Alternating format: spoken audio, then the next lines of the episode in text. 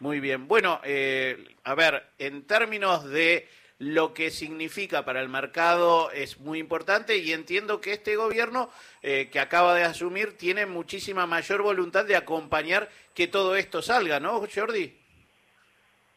Bueno, la verdad es que este gobierno, en las reuniones que hemos mantenido con los diferentes responsables, nos ha manifestado la, una, forma muy clara, muy claramente la voluntad de firmar el acuerdo. Pero el, gobierno saliente lo que decidió fue no firmarlo dado que estaba de salida, en cambio el nuevo gobierno que tenía que asumir él, pues este, este tipo de decisiones. Eh, yo recuerdo haber hablado con, con Fernández cuando estuvo en, Bruselas y también nos manifestaron su, voluntad de, de, adherirse al acuerdo, de firmar el acuerdo. Había algunos elementos que estaban discutiendo en aquel entonces para intentar ajustar algunos elementos, pero el gobierno saliente tenía la voluntad, yo creo que decidió quizás pues, correctamente no, no comprometer eh, un gobierno saliente una algo tan relevante como la firma de este acuerdo, pero el gobierno entrante pues, nos ha manifestado con rotunda claridad su voluntad de, contribuir a que finalmente podamos tener este acuerdo de asociación, que no es un acuerdo comercial, a mí me gusta siempre destacarlo, es un acuerdo de diálogo político, de, cooperación y también comercial, pero es un acuerdo de asociación entre la Unión Europea y el Mercosur que creará la zona de libre comercio pues más importantes del mundo generando una permitiendo una palanca de transformación tanto para Europa como para los países. En el año 2019 se firma el acuerdo y faltaba acordar la letra chica. ¿Qué cambió desde el 2019 hasta ahora en este acuerdo entre la, el Mercosur y la Unión Europea y cómo se encuentra hoy esta negociación? Mire, ¿qué pasó entre el 2019 y el 2023? Pues pasó, pasaron intereses eh, políticos de índole doméstica en Europa. Esa es la realidad.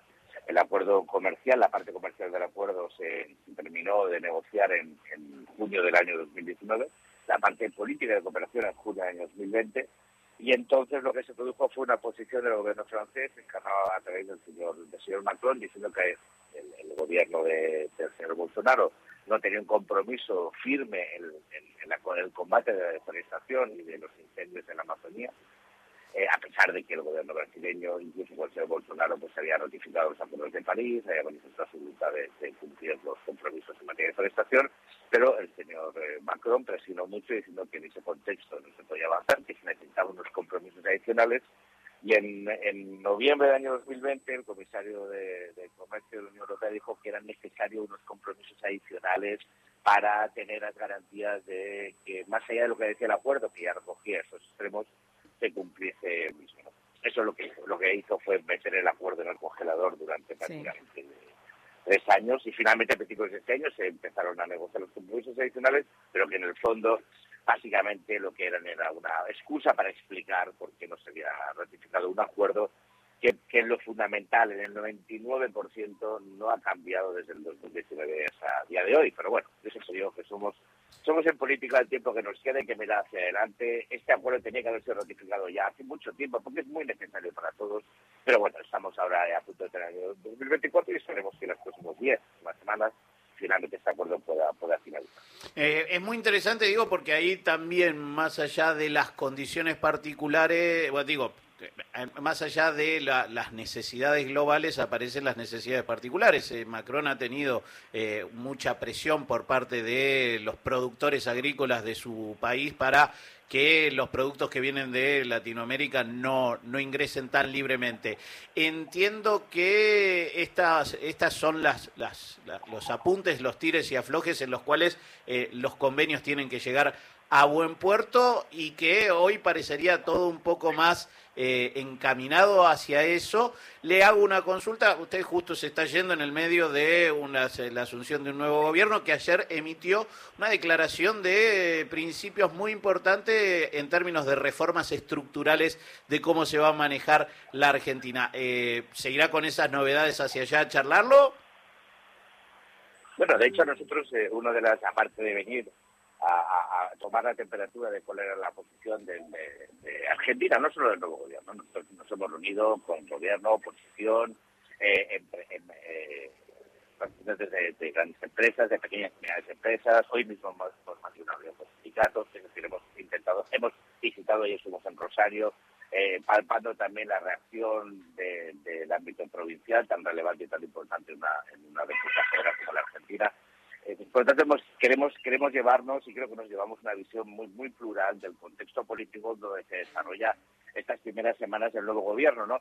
Pero a nosotros no nos, no nos eh, no podemos entrar en valoraciones de este tipo. ¿Por qué? Porque, mire, nosotros eh, a nivel institucional nos relacionamos con la República Argentina y los representantes de esa negociación, los representantes de ese diálogo político, aquellos que están sentados en, el otro lado de la mesa, lo decían los ciudadanos de, Argentina, los argentinos, y los argentinos han decidido de una forma clara quién tiene que ser su representante y ahora tendrán que hacer una valoración y un juicio de las medidas que está adoptando, que ha adoptado ayer, medidas extraordinarias y tan, tan, tan ¿no?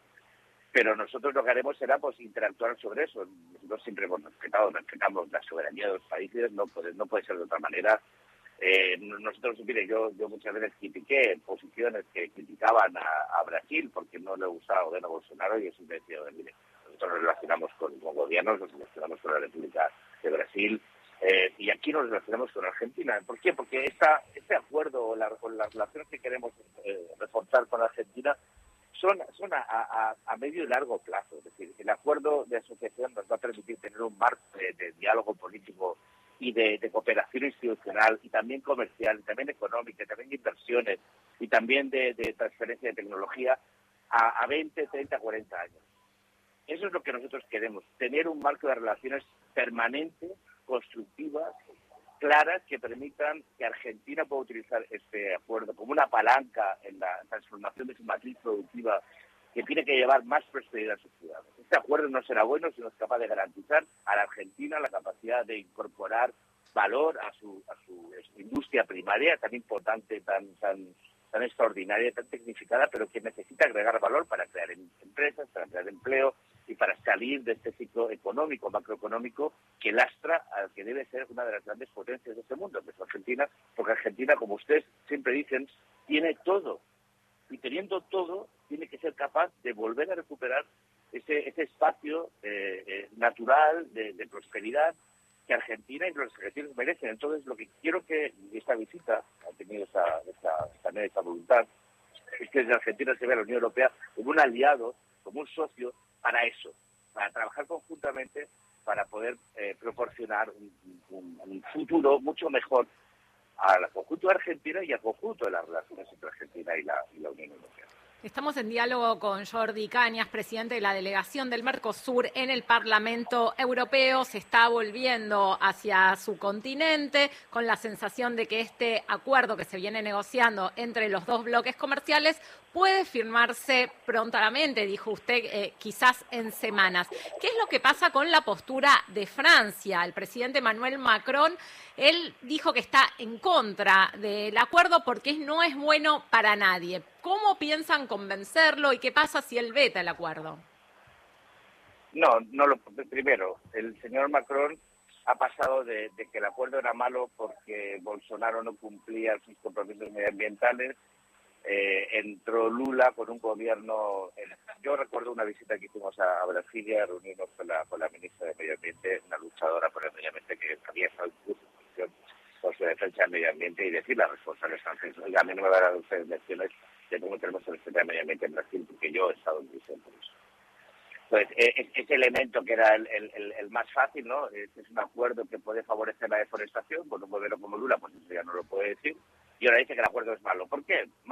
El problema que tiene acuerdo es que tiene, tiene vamos a tener elecciones en seis meses, las elecciones europeas, y tiene un crecimiento de ultraderecha muy vinculada a, determinadas reclamaciones del sector agroganadero francés, que desde luego no tiene nada que ver con la realidad del acuerdo. Yo les pues me pongo un ejemplo para que ustedes, no es que ustedes lo entiendan, ustedes probablemente lo conocen, pero en Europa mucha gente no lo conoce.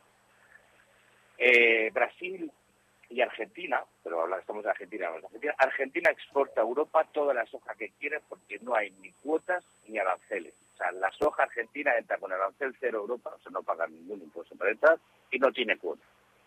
Entonces, eh, es evidente que el acuerdo no va a beneficiar una mayor exportación de soja, que es generalmente el producto eh, que se pone bajo sospecha por posible deforestación, especialmente en Brasil, porque no es el caso de Argentina. Argentina, la pampa húmeda no está no, no, sufre y digamos la ampliación de la frontera de la frontera de producciones en la zona el Chaco, pero es muy residual.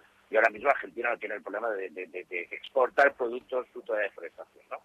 O con, tierras eh, procedentes de deforestación. En el caso de Argentina sí, oye, déjame de presentir. Pero Argentina no. Pero aún así, piensen ustedes que sin acuerdo, Brasil y Argentina exportan todas las hojas que quieren en Europa sin arancel.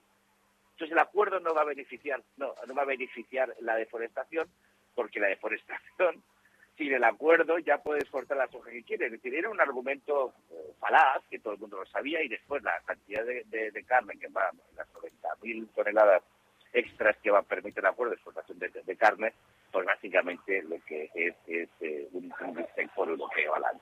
Si no, no, no hay argumentos. Eh, reales. Lo que hay argumentos son políticos, que son legítimos, pero hay que explicarlos. Francia no se va a mover de ahí. Pero Francia no tiene la capacidad de bloqueo. ¿Por qué? Porque es un acuerdo que no requiere la unanimidad del Consejo.